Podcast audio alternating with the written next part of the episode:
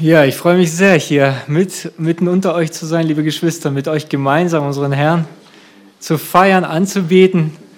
Vor allem gerade eben das letzte Lied in Russisch und auf Deutsch, das ist ja der Wahnsinn. Also ich spreche beide Sprachen, ich komme gebürtig aus Russland, das war, aber ich habe noch nie im Leben sowas, sowas erlebt. Ein, ein, ein Lied in beiden Sprachen, das ist ja Himmel auf Erden für mich.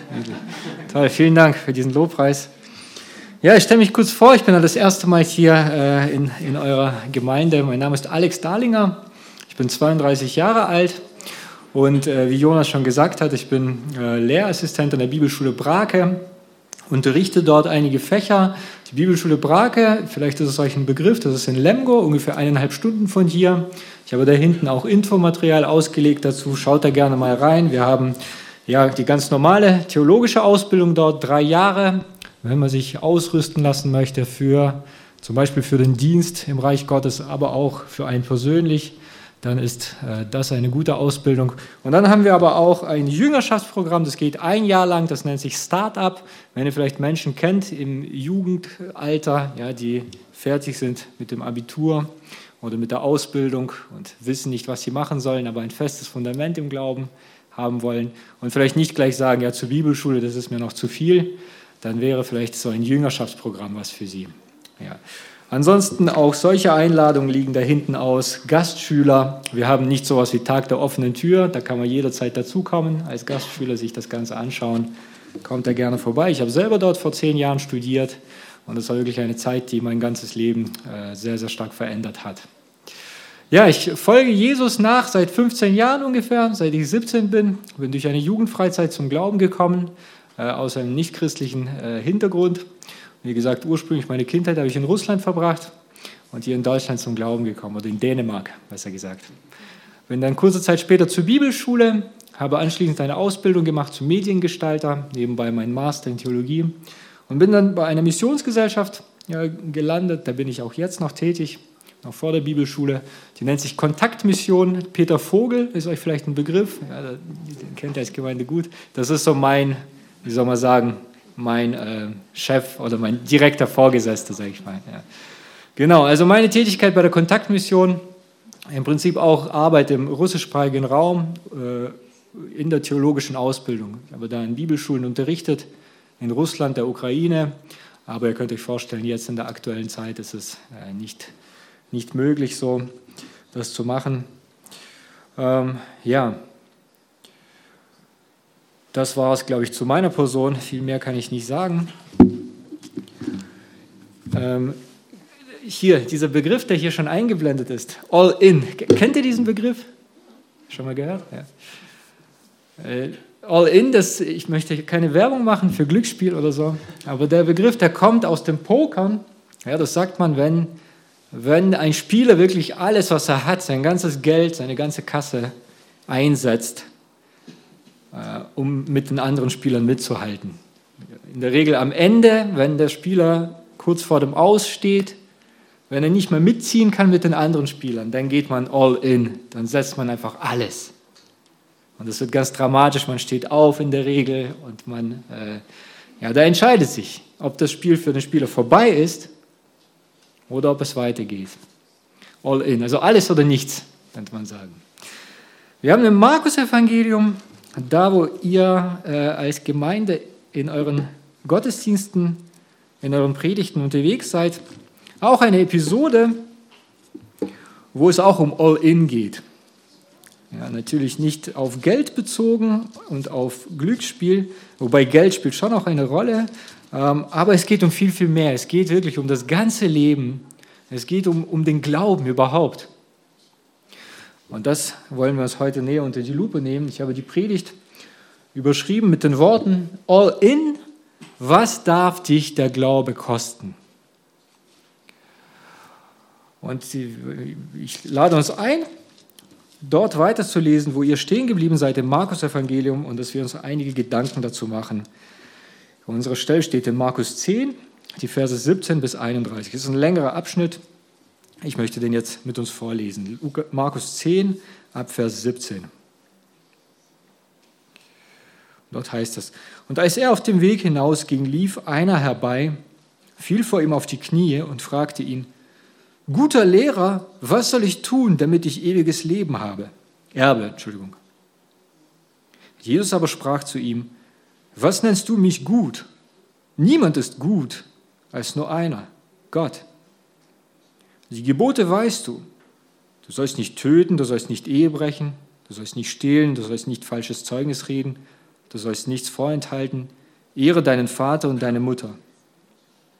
Er aber sagte zu ihm, Lehrer, dies alles habe ich befolgt von meiner Jugend an.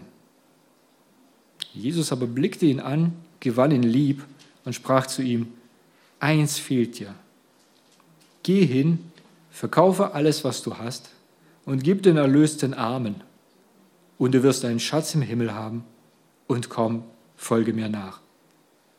Er aber ging, entsetzt über das Wort, traurig weg, denn er hatte viele Güter. Und Jesus blickte umher und spricht zu seinen Jüngern, wie schwer werden die, welche Güter haben, in das Reich Gottes hineinkommen. Die Jünger aber erschraken über seine Worte. Jesus aber antwortete wieder und spricht zu ihnen, Kinder, wie schwer ist es, in das Reich Gottes hineinzukommen. Es ist leichter, dass ein Kamel durch das Öhr der Nadel geht, als dass ein Reicher in das Reich Gottes hineinkommt. Sie aber gerieten ganz außer sich und sprachen zueinander. Und wer kann dann gerettet werden? Jesus aber sah sie an und spricht, bei Menschen ist das unmöglich, aber nicht bei Gott, denn bei Gott sind alle Dinge möglich. Petrus begann und sagte zu ihm, siehe, wir haben alles verlassen und sind dir nachgefolgt. Jesus sprach, wahrlich, ich sage euch, da ist niemand, der Haus oder Brüder oder Schwestern oder Mutter oder Vater oder Kinder oder Äcker verlassen hat, um meinetwillen und um des Evangeliums willen, der nicht hundertfach empfängt, jetzt in dieser Zeit Häuser und Brüder und Schwestern und Mütter und Kinder und Äcker unter Verfolgungen und in dem kommenden Zeitalter ewiges Leben. Aber viele Erste werden Letzte und Letzte Erste sein. Ja, in unserem längeren Abschnitt ja, geht es vor allem um zwei Personen, haben wir jetzt festgestellt. Zwei Personen, die unterschiedlich sind, aber auch ein bisschen gleich. Ja. Einmal ist das ein, irgendein Mensch, wir kennen den nicht, wir wissen nicht, wo er herkommt, wir wissen nicht, wir erfahren fast gar nichts über ihn, außer dass er wohl ein reicher Mensch war. Und dann haben wir Petrus auf der anderen Seite.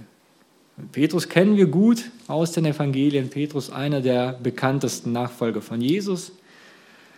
Und beide Menschen beschäftigen sich mit dem Thema ewiges Leben. Da ist uns das aufgefallen. Also hier am Anfang stellt der junge Mensch, oder nicht der junge Mensch, dieser Mensch, in einer Parallelstelle heißt es, dass das ein Junger war, aber hier ist es einfach ein Mann. Er stellt die Frage nach dem ewigen Leben. Ja, ihn interessiert es. Wie bekomme ich ewiges Leben? Was ist der Preis für das ewige Leben? Und dann am Ende, Petrus zählt einige Sachen auf, die er getan hat. Und Jesus sagt zu ihm, dass er wohl das ewige Leben bekommen wird. Also das ewige Leben, das ist wie so eine Klammer, ja, die legt sich hier um, um unseren Text. Das ist unser Thema. Also wie bekomme ich das? Was ist der Preis? Was darf das ewige Leben kosten? Und dann ist auch interessant, beide diese Menschen gehen all in. Einmal hier dieser reiche Mensch, der sagt, Lehrer, das alles habe ich gehalten, das alles, diese ganzen Gebote, diese ganzen Gesetze, ich habe mich daran gehalten. Und Petrus sagt, wir haben alles verlassen und sind dir nachgefolgt. Zwei Menschen, ganz unterschiedliche Schicksale. Und beide Menschen wollen alles geben, um ewiges Leben zu haben. Wirklich alles? Wirklich alles? Lass uns das uns ein bisschen näher unter die Lupe nehmen und auch für uns ja, hoffentlich die Frage beantworten, ja, was, ist der, was, was darf uns der Glaube kosten? Und äh, vor allem auch die Reaktion von Jesus auf diese Menschen, dass wir auch hier sehen, äh, wie wie geht Jesus mit diesen Menschen um? Könnte es sein, dass Jesus dir und mir ja, heute auch durch diesen Text etwas sagen möchte? Erstmal dieser unbekannte Mensch, wie gesagt, wir wissen nicht, wo er herkommt. Wir sehen aber, dass er von sich aus auf Jesus zugeht. Er, er sucht Jesus selber. Er läuft herbei. Er fällt vor Jesus auf die Knie Und er fragt Jesus, guter Lehrer, was soll ich tun, damit ich ewiges Leben erbe? Guter Lehrer, also er hat eine sehr, sehr hohe Meinung von Jesus. Er wirft sich auf die Knie vor ihm. Vielleicht hat er viel Gutes gehört über Jesus. Ja, er möchte ihn sehen, diesen Jesus. Und die einzige Frage, die ihn beschäftigt, ist dieses ewige Leben. Wie bekomme ich das? Wie kann ich das erben? Was muss ich tun? Ja, dieser Mensch ist davon überzeugt, so wie die allermeisten Menschen zur damaligen Zeit in Israel, dass dieses Leben hier auf dieser Erde, das ist nicht alles, ja, sondern es gibt, irgendwann steht jeder Mensch vor Gott. Ja, und dann wird sich entscheiden, wie es weitergeht, ob ich dann das ewige Leben habe oder nicht. Und der Preis für das ewige Leben ist hoch, weil sonst würde das Böse nicht bestraft werden, sonst wäre Gott ja ungerecht. Ja, ist verständlich. Und die Frage für diesen Mann ist, wie, wie hoch ist der Preis wirklich? Was ist der, der Kosten für das ewige Leben? Und ich bin bereit, das zu tun. Und er hofft, dass Jesus ihm hier diese Antwort gibt.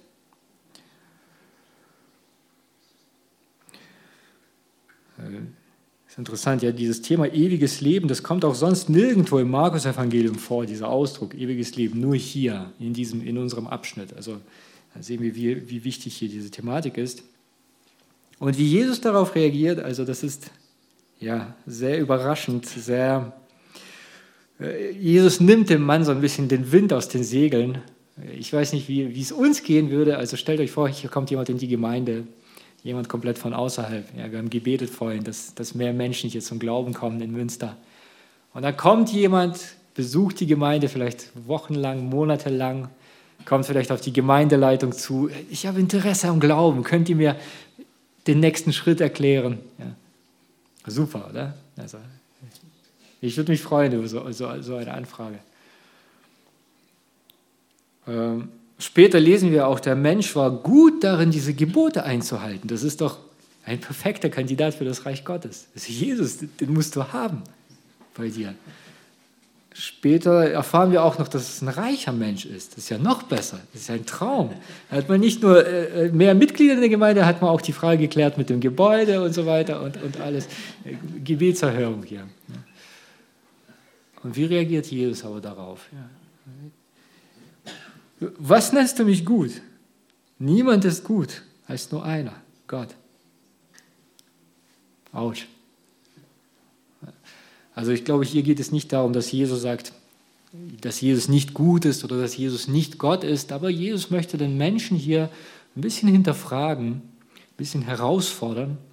Vielleicht, dass er ins Nachdenken kommt, ist mir überhaupt bewusst, was ich hier will? Ist mir überhaupt bewusst, was gut ist? Wer Gott ist? Das ewige Leben, ist mir überhaupt klar, worum es hier wirklich geht, was hier eigentlich auf dem Spiel steht? Und das, was Jesus den Menschen hier auf den Weg gibt, das ist auch äh, überraschend. Jesus sagt nicht, irgendwie folge mir nach oder bekehr dich oder so, sondern sagt einfach nur, Vers 19, die Gebote weißt du. Du kennst die Gebote. Du sollst nicht töten, du sollst nicht Ehe brechen, du sollst nicht stehlen und so weiter. Also ich kann mir gut vorstellen, dass der Mensch hier sich gedacht hat, na toll, da hätte ich auch früher also selber drauf kommen können. Er kommt hier mit der Erwartung, dass dieser Jesus, dieser große Lehrer, dass er ihm hier vielleicht irgendeine perfekte Lösung gibt für das ewige Leben, den Schlüssel für das ewige Leben in die Hand drückt. Und stattdessen kommt sowas, was er sowieso schon weiß und was er sowieso schon macht. Denn er sagt hier, Lehrer, nicht mehr guter Lehrer, sehr gut, er hat gelernt, Lehrer, dies alles habe ich befolgt von meiner Jugend an. Jesus, ich weiß das. Und ich halte mich daran.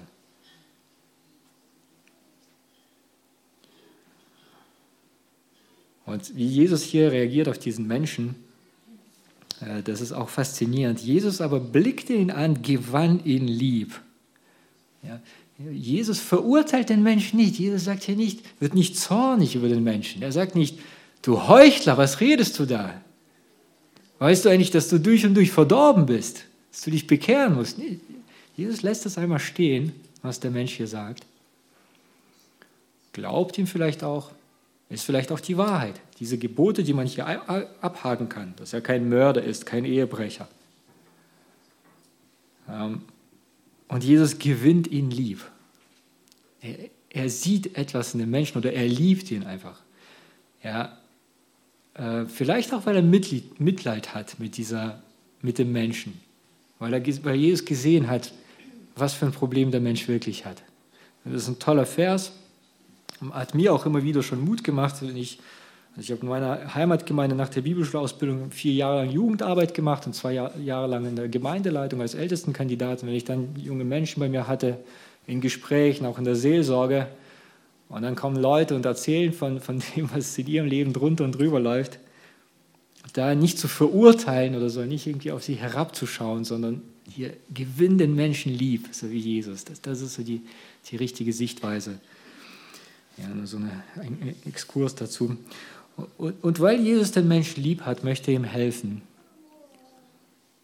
dass er sein wahres Problem erkennt. Jesus sagt, eins fehlt ja. ja Jesus glaubt erstmal, dass, dass er die Gebote eingehalten hat, aber eine Sache fehlt ja noch. Das zum ewigen Leben. Was ist es? Zwei Ratschläge, die Jesus den Menschen hierhin mitgibt. Einmal, ja, folge mir nach hat Jesus auch zu seinen anderen Jüngern gesagt, folge mir nach. Es geht um die Beziehung. Gesetze einhalten ist sehr gut, aber sei jetzt in der Beziehung mit mir. Hast du das? Und um Jesus nachzufolgen, muss noch eine kleine letzte Sache aus dem Weg geräumt werden. geh hin, verkaufe alles, was du hast und gib den Erlös den Armen. Und du wirst einen Schatz im Himmel haben. Und dann komm, folge mir nach. Ja, wir wissen das ja, wenn wir uns auf den Weg machen, irgendwo hin, auf Wanderung oder so, dann lassen wir die über die, die Lasten, die wir nicht brauchen, die lassen wir zu Hause, die nehmen wir nicht extra mit. Und hier eine Last, ein Hindernis, um Jesus nachzufolgen. Das ist bei diesem Menschen offensichtlich alles, was er hat, sein Besitz. Und Jesus sagt nicht, schmeiß das alles weg. Nee, nee, setz das sinnvoll ein, gib es den Armen. Super. Und dann kommt folgen wir nach. Eine Win-Win-Situation für beide. Das ist der Preis für deinen Glauben. Und wir sehen hier bei diesem Menschen, der Preis ist zu hoch. Er ist nicht bereit, das zu bezahlen. Er aber ging entsetzt über das Wort, traurig weg, denn er hatte viele Güter. Entsetzung, Traurigkeit. Ein Mensch, der eigentlich sich was erhofft hat von Jesus. Sehr traurig, wie die Geschichte hier weitergeht. Ähm, wie, wie kommt man dahin? Wie sind wir dahin gekommen? Der Mann war doch eigentlich scheinbar auf einem guten Weg. Ich glaube, dass dieser Mensch hier ein falsches Verständnis hat davon, was es bedeutet, zu glauben, was es bedeutet, das ewige Leben zu haben. Wenn er die Frage stellt, oder wenn er die Frage stellen würde, was darf mich der Glaube kosten? Dann wäre seine Antwort wahrscheinlich, oder die Antwort, die er hören würde, alles, was du für Gott leisten kannst. Ja, und ich leiste ja viel für Gott. Ich bin ja kein Ehebrecher, ich bin ja kein Mörder, kein äh, Dieb. Ich bin nicht so wie, wie manche Menschen, mit denen Jesus unterwegs war zur damaligen Zeit. Das alles leiste ich für Gott, das tue ich alles. Und hier möchte Jesus ihn herausfordern und möchte Jesus ihm deutlich machen, es geht um mehr, es geht um mehr. Das ist nämlich etwas anderes, das das Hauptproblem ist. Es ist uns aufgefallen, was für Gebote hier Jesus aufzählt, also dieses Du sollst nicht töten, nicht Ehe brechen, das ist ja alles aus 2. Mose, diese bekannten zehn Gebote, zumindest die zweite Hälfte der zehn Gebote. Wenn wir das aufschlagen oder nachschlagen würden in 2. Mose, würden wir sehen, das ist wirklich eins zu eins dasselbe, bis auf zwei Dinge, zwei Ausnahmen. Einmal, ähm, du sollst nichts vorenthalten, das gibt es nicht bei den zehn Geboten, aber vielleicht so ein unbeschriebenes Gesetz. Ja, das Wort hier, dieses Vorenthalten, das hat auch was mit Finanzen zu tun im Neuen Testament an anderen Stellen. Und was Jesus nicht erwähnt, ist das letzte Gebot. Das letzte Gebot, du sollst nicht begehren deines nächsten Haus, Frau und so weiter. Das erwähnt hier Jesus nicht. Interessant. Also kann, könnte es sein, dass Jesus hier den Menschen deutlich macht, dein Problem sind nicht die einzelnen Gebote, sondern vielleicht sogar das erste Gebot. Das erste Gebot, ich bin der Herr, dein Gott, du sollst keine anderen Götter haben neben mir. Und dass der Mensch hier selber sieht, da ist eigentlich etwas in meinem Leben, das auf einer, auf gleicher Stufe steht wie Gott. Das ich nicht loslassen kann, das ich nicht loslassen möchte. Das heißt, es geht nicht darum, dass ich irgendwelche religiösen Pflichten erfülle, sondern ob ich mein ganzes Leben Gott zur Verfügung stelle, ob Gott wirklich mein einziger Gott ist. Und da ist der Mensch nicht bereit, diesen Weg zu gehen. Wie ist es bei uns? Ja, wenn wir, also auch bei uns heutzutage, könnte es auch sein, dass auch wir so eine Vorstellung haben, ja, Glaube bedeutet, bestimmte Dinge zu leisten für Gott. In die Kirche gehen, äh, in der Bibel lesen, vergeben, äh, spenden, Gutes tun und so weiter, beten. Ähm, es war für mich so eine Vorstellung, wie gesagt, ich bin zum, als Jugendlicher zum Glauben gekommen und ich dachte, das, das hat mich so ein bisschen abgeschreckt. Ja, Glauben bedeutet ja, ich muss so leben wie diese Christen. Also nur dieses Äußerliche, das, das ist das, was sie unterscheidet von mir und das will ich eigentlich nicht. Das ist viel zu langweilig, viel zu langweilig. Dass wir diesen, das dahinter gar nicht sehen, diese Beziehung mit Gott, um die es geht. Dieses Folge mir nach. Der Glaube ist viel mehr als das. Ja, wenn du dich vielleicht fragst, du bist vielleicht auch nicht hier in der Gemeinde Mitglied, bist vielleicht zu Besuch da, was, was hat das mit dem Glauben auf sich? Es geht nicht um darum, dass man in der Bibel liest, dass man betet und so weiter. Klar, das gehört dazu, auch gute Werke gehört alles dazu. Sogar in der Bibel steht, Glaube ohne Werke ist tot. Aber ob ich was für Gott leiste, sagt noch nichts darüber aus, ob ich wirklich einen Glauben habe genauso wenig wie dieser Mensch gut darin war, Gebote zu halten und war immer noch nicht, hatte immer noch nicht das ewige Leben. Aber ich glaube auch für uns, äh, die wir Jesus nachfolgen, ich glaube auch wir können auch in dieser Gefahr stehen, dass auch wir den Glauben reduzieren auf sowas. Dass wir denken, okay, wie läuft es bei mir denn im Glauben? Naja, ich schaue einfach, was ich so für Gott mache okay, meine stille Zeit und so weiter. Ich spende in der Gemeinde, ich habe vielleicht sogar einen Dienst in der Gemeinde. Und dann läuft es gut im Glauben. Super. Und wenn ich das alles nicht leisten kann, dann läuft es schlecht im Glauben. Dann fühle ich mich schlecht vor Gott. Dann fühle ich mich unter Druck gesetzt. Ist der Glaube nicht mehr so erfüllend irgendwie, weil ich leiste irgendwie nicht mehr. Ja, was ist es vielleicht in unserem Leben? Ja, ich mache uns Mut, auch uns hier so ein bisschen kritisch zu hinterfragen, uns diese Frage zu stellen, was leisten wir so alles für Gott? Also was, was tust du, was, tu, was hast du in den letzten Monaten Gutes für Gott getan? Äh, gar nicht, um das irgendwie schlecht zu machen, aber dass wir uns die Frage stellen, was war dabei so mein Beweggrund? Ist das wirklich meine Beziehung mit Gott? Reduziere ich meine Beziehung mit Gott nur auf das runter, was ich für Gott mache. Und dann könnte es sein, dass wir dann so wie dieser Arbeitnehmer, ähm, der in einer Woche sehr, sehr viele Überstunden hat und in einer Woche nimmt er komplett Urlaub, da feiert er seine Überstunden ab. Ja, dass, dass auch unsere Beziehung mit Gott dann auch so aussieht. Ja, hier gebe ich vieles und dann gibt es Bereiche in meinem Leben, ja, die möchte ich Gott noch nicht zur Verfügung stellen, aber ich leiste ja in anderen Bereichen viel. Da gebe ich ja Vollgas. Ich singe hier, was das Zeug hält, predige hier, was auch immer. Und dann gibt es bestimmte Bereiche, die behalte ich für mich. Ähm, was darf dich der Glaube kosten? Alles, was du für Gott leisten kannst? Provokante Frage an uns. Ich würde jetzt gerne, dass wir das wird auch nicht so lange dauern wie der erste Punkt, dass wir an, in die zweite Hälfte von unserem Text gehen, dass wir hier ein paar Verse überspringen, zu denen kommen wir noch zurück. Aber jetzt schauen wir uns mal den anderen Menschen an, Petrus. Petrus, Petrus ist ein anderes Kaliber. Ja, Petrus war das Sprachrohr der Jünger, hat meistens das einfach gesagt, was andere sich nicht getraut haben zu sagen. War nicht immer gut. Petrus haut hier raus, also gerade eben haben die Jünger gesehen, wie hoch der Preis für den Glauben ist. Sie haben gerade eben gesehen, da ist einer, der ist, er schafft es nicht. Und äh, Jesus bringt den Jüngern eigentlich in diesen Kapiteln, ja, Markus 9 bis 10, wo Jesus auf dem Weg ist nach Jerusalem, zu seinem Ziel, zu seiner Bestimmung, da erteilt er seinen Jüngern einige sehr, sehr wichtige Lektionen darüber, wer er ist, was das Reich Gottes ist, was es bedeutet, ein Teil dieser Königsherrschaft Gottes zu sein.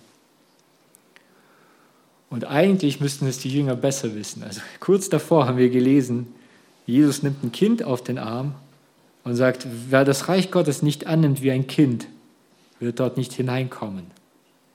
Die Jünger, die sich davor gestritten haben, wer ist der Größte unter ihnen? Also eigentlich wäre es besser, hier vielleicht gar nichts zu sagen, aber Petrus begann und sagte zu ihm, Vers 28, siehe, wir haben alles verlassen und sind dir nachgefolgt. Also ich weiß nicht, was Petrus sich da gedacht hat, was er sich erhofft hat wollte er sagen, hier guck mal, nicht so, dass, dass Jesus ihn vielleicht lobt, dass Jesus ihn feiert und sagt, super Petrus, jawohl, wie gut, dass ich dich habe. Gott sei Dank. Ja. Wenn jeder Nachfolger so wäre wie du, nicht so wie dieser eine Mensch da, aber du bist anders. Wie sagt Jesus hier eigentlich?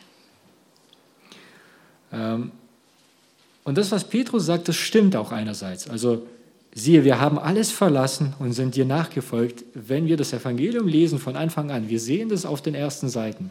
Es stimmt. Petrus, sein Bruder, die, die anderen ersten Nachfolger lassen alles liegen, ihre, ihre Betriebe, ihre Unternehmen, ihre Familien. Die Familien waren die größte, es war die größte Sicherheit damals. Das war die engste Verbindung. Die haben alles liegen lassen, um Jesu willen. Das stimmt, was, was Petrus sagt. Und trotzdem, ich glaube, Jesus möchte auch hier so ein bisschen äh, nachbohren.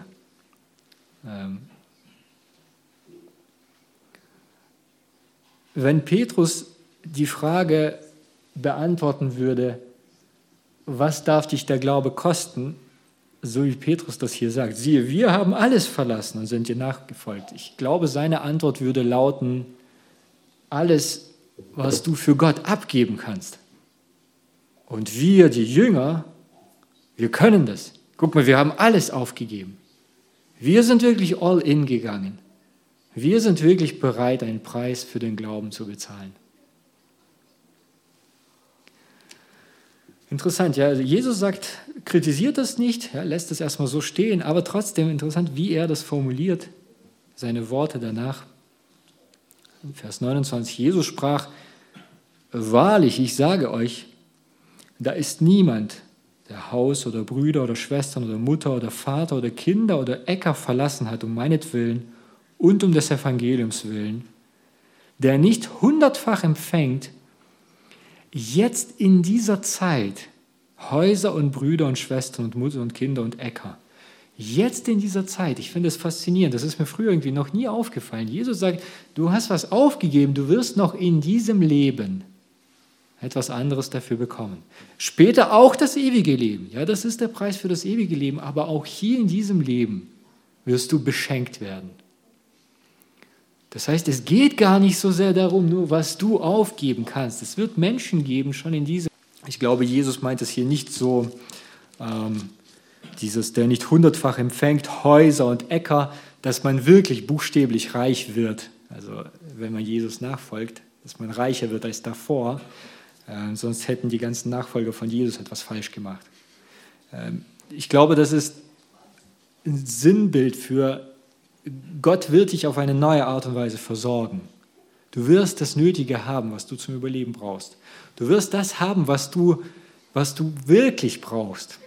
Nicht das, was dich gefangen nimmt, sondern das, was du wirklich benötigst. Und du wirst eine neue Familie bekommen. Und das finde ich auch faszinierend, eben dieses, Brüder und Schwestern und Mutter und Kinder, nicht, nicht Väter, ja, es gibt nur einen Vater, der Vater im Himmel, aber man wird neu, eine neue Geschwister bekommen im, im Reich Gottes. Ja, ich habe das selber so erlebt, wie gesagt, dass ich damals zum Glauben kam, meine ganze Verwandtschaft bis heute leider noch alle nicht gläubig, beziehungsweise nicht so richtig so in der Nachfolge, aber in der Gemeinde, ja, und ich denke, einige von uns haben das auch so erlebt, unter Glaubensgeschwistern, da sind die Beziehungen manchmal sogar noch fester als, als zu der leiblichen Familie. Das heißt, es geht nicht nur um dein großartiges Opfer. Du, du, wirst, du wirst sogar hier schon auf Menschen angewiesen sein, die dir dabei helfen werden, äh, zu glauben und Jesus nachzufolgen. Und was Jesus noch sagt hier, der letzte Zusatz, unter Verfolgungen. Das heißt, das muss uns auch bewusst sein, dass das auch der Preis des Glaubens, der Kosten der Nachfolge ist. Nicht nur das alles aufzugeben, sondern etwas anderes zu bekommen, wenn ich bereit bin, den Weg der Verfolgung zu gehen.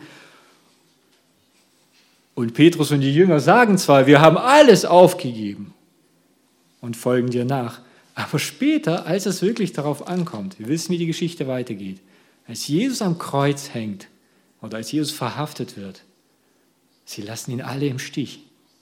Sie lassen ihn nicht nur im Stich. Petrus sagt sogar, ich kenne diesen Menschen nicht. Lass mich doch in Ruhe mit diesem Jesus.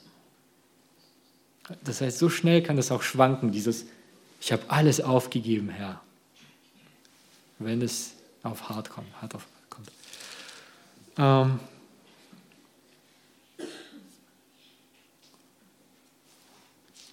Ich glaube, deswegen möchte Jesus hier den Menschen herausfordern, also Petrus in dem Fall, und ihm deutlich machen, hey, du hast eigentlich keine Ahnung, wie hoch der Preis wirklich ist. Du meinst vielleicht, du hast alles aufgegeben, aber wie hoch der Preis des Glaubens wirklich ist, das weißt du noch nicht. Und deswegen auch diese Ermutigung, diese Aufforderung, viele Erste werden Letzte und Letzte werden Erste sein. Also bist du wirklich bereit, einer der Letzten zu werden, um dann einer der Ersten zu werden im Reich Gottes. Ähm, wenn wir in unser Leben hineinschauen, ja, wie geht es uns damit? Ja, mit, mit, mit dieser Vorstellung, mit diesen Worten. Was sind wir so bereit für Gott aufzugeben? Wer mit Jesus unterwegs ist, wer Gottes Kind ist, das Leben Gott geweiht hat, hat an einem Punkt seines Lebens mal gesagt, Herr, ich gehöre nicht mehr mir selbst, ich gehöre jetzt dir mit allem, was ich habe. Wie ist es dann? Stimmt es wirklich in allen unseren Lebensbereichen? Oder gibt es vielleicht Bereiche in unserem Leben, die wir möglichst noch für uns behalten wollen? Äh, kennt ihr das Spiel Siedler von Katan? Also wieder bei Spielen sind wir, aber nicht, nicht Glücksspiel. Es ist, wieder, es ist so ein Brettspiel. Da muss man so tauschen. Da gibt es Ressourcen, Holz, äh, Stein und so weiter. Und die muss man tauschen miteinander, bis man gewonnen hat. Bis man alle anderen, bis man so schlau ist, dass man alle anderen, äh, also so getauscht hat, dass alle anderen im Nachteil sind und selber gewonnen hat. Und da gibt es unter anderem so eine Karte oder so eine Funktion, dass man dem Spieler die Karten, also den Gegnern die Karten wegnehmen kann, die, die Ressourcen. Also der Spieler hält, der Gegner hält die Karten hin, du ziehst ihm dann eine Karte oder die werden von dir gezogen. Also äh, wenn man zum Beispiel dann vorhat, irgendwas Bestimmtes zu bauen man braucht Holz und man hat ein Holz auf der Hand und dann wird von dir gezogen und dann sitzt du dran und denkst dir, denkst dir, bitte nicht diese Karte, bitte nicht diese Karte.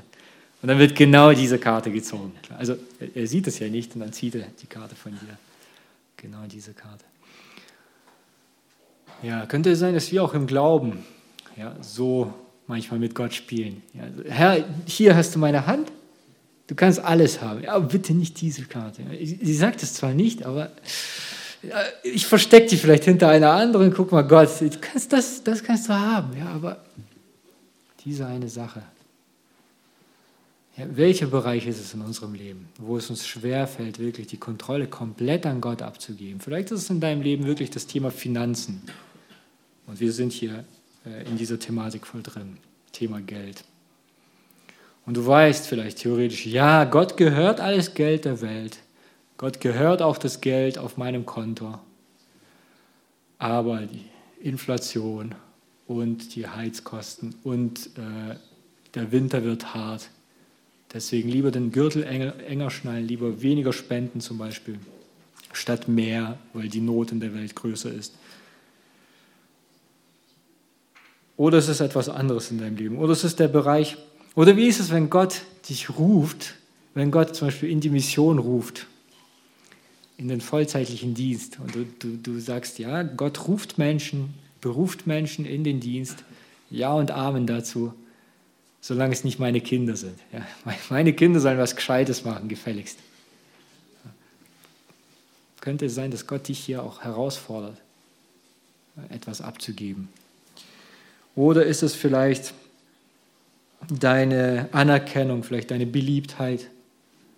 Und du weißt ganz genau, vielleicht auf der Arbeit möchte Gott, dass, dass du mit einem Kollegen mehr ins Gespräch kommst über den Glauben, dass du deinen Glauben deutlicher auslebst, ja, kein Geheimnis daraus machst. Und dann denkst du aber ja, ich, was werden die anderen denken und so weiter, aber ich mache mich ja unbeliebt dadurch. Ich glaube, wir alle haben solche Bereiche in unserem Leben und lasst uns beten darum, jetzt auch in der kommenden Woche, dass Gott uns aufzeigt, in seiner Liebe, ja, in, in seiner Liebe, mit denen er uns, uns anschaut, dass er uns aufzeigt, was es für Bereiche gibt, wo auch wir nicht bereit sind, alles aufzugeben. Und es ist, glaube ich, nur eine Frage des Preises. Und könnte es auch sein, dass die Bereiche, wo wir am reichsten, am reichsten beschenkt sind, wo wir am meisten haben von Gott, dass genau das die Bereiche sind, die wir Gott nicht abgeben wollen. Und deswegen auch diese harten Worte von Jesus, und jetzt kommen wir mal zum mittleren Block, ganz kurz noch zum Schluss, diese harten Worte von Jesus in der Mitte, wie schwer werden die, welche Güter haben, in das Reich Gottes hineinkommen? Ein Mensch, der sowieso schon reich ist, der sowieso schon Besitz hat auf der Erde, der alles hat, was er braucht. Für was braucht er Gott dann? Wozu sollte er all in gehen? Ja, all in geht man, wenn es wirklich kurz vor dem Schluss steht. Nicht, wenn man viel auf der Hand hat.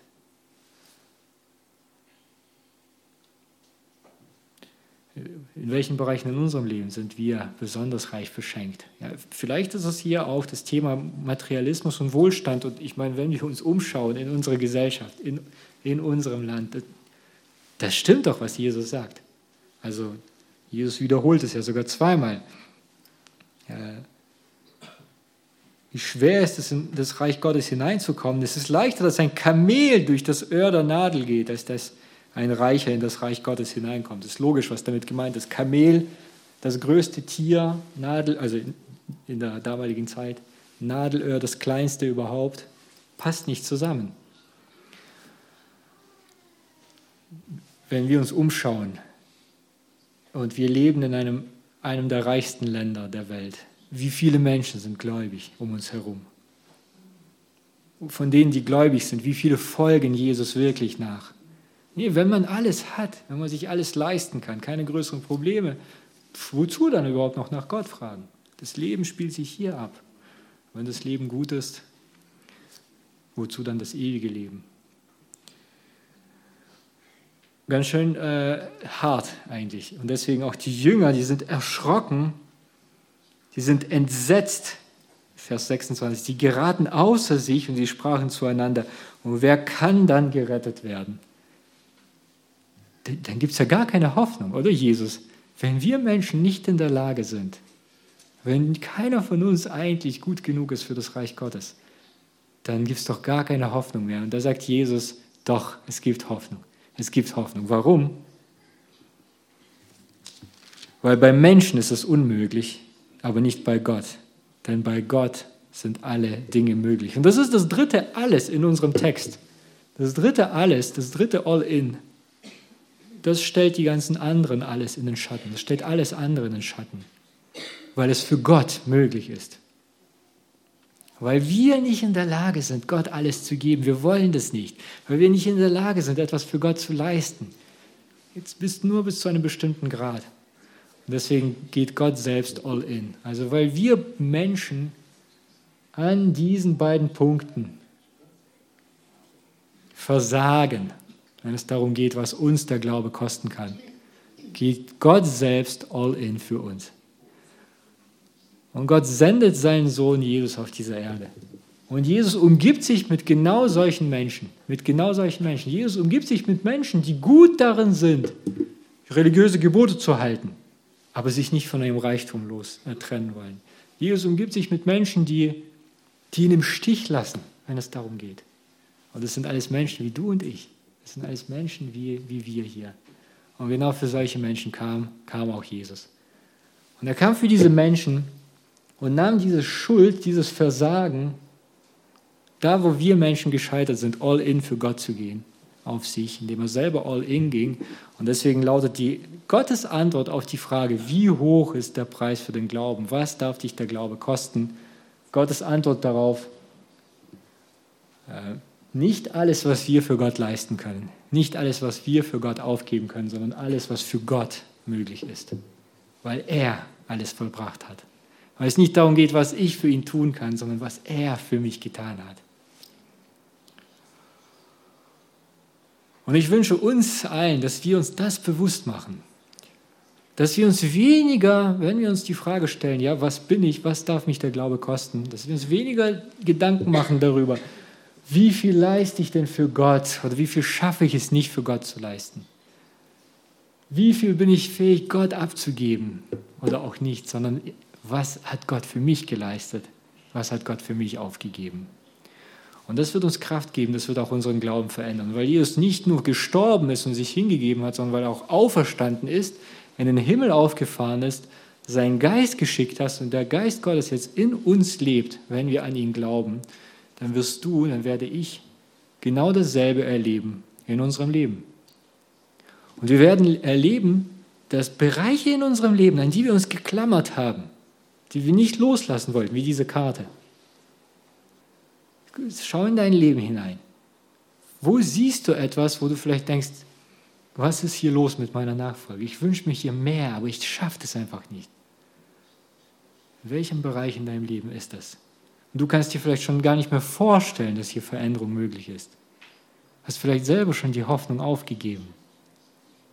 Hast vielleicht schon seit Jahren siehst du da keinen Fortschritt, vielleicht eher sogar noch mehr Entmutigung. Weil Jesus in dir lebt ist auch da Veränderung möglich. Im Bereich der Versöhnung miteinander, im Bereich der Heilung von irgendwelchen Traumata, die man nicht aufgearbeitet hat, weil da noch etwas, man noch etwas an etwas festhält. Im Bereich der Selbstbezogenheit, im Bereich von irgendwelchen Süchten, im Bereich von, von Materialismus, im Bereich von anderen Dingen, Menschenfurcht, wo wir jetzt glauben, mit mir ist doch nichts anzufangen. Doch. Ich möchte schließen hier mit ähm, diesem Magazin, das habe ich gestern, das lag gestern auf meinem Schreibtisch, lag schon seit ein paar Wochen bei mir auf dem Schreibtisch von Open Doors, so eine Sonderausgabe. Ihr kennt Open Doors. Das ist der Gründer von Open Doors, diese Organisation, die sich für verfolgte Christen einsetzt. Und der Bruder Andrew, der ist jetzt im September verstorben. Ähm, der hat unglaubliche Sachen mit Gott erlebt. Also ich habe sein Buch, seine Biografie nicht gelesen, aber allein schon, was hier drin steht, das ist der Wahnsinn. Wie er in Osteuropa unterwegs war, Bibeln geschmuggelt hat. Und er, er hat gesagt zu seinen Lebzeiten, ich möchte, dass auf meinem Grabstein steht, er tat, was er nicht konnte. Er tat, was er nicht konnte. Und über sich selber hat dieser Mensch, der Bruder Andrew, gesagt, ich bin, nichts aus, ich bin kein außergewöhnlicher Mensch ich bin nicht mal besonders begabt. Aber weil er auf den Gott geschaut hat, dem alle Dinge möglich sind, war auch er bereit, all in zu gehen. Und ich glaube, wenn wir auch uns auf diesen Gott ausrichten, in unserem Alltag, im Gottesdienst des Alltags von Montag bis Samstag, dann werden auch wir Veränderung in unserem Glauben erleben und auch werden wir gefestigt sein und sehen, was es bedeutet, dass der lebendige Gott für uns all in gegangen ist. Amen.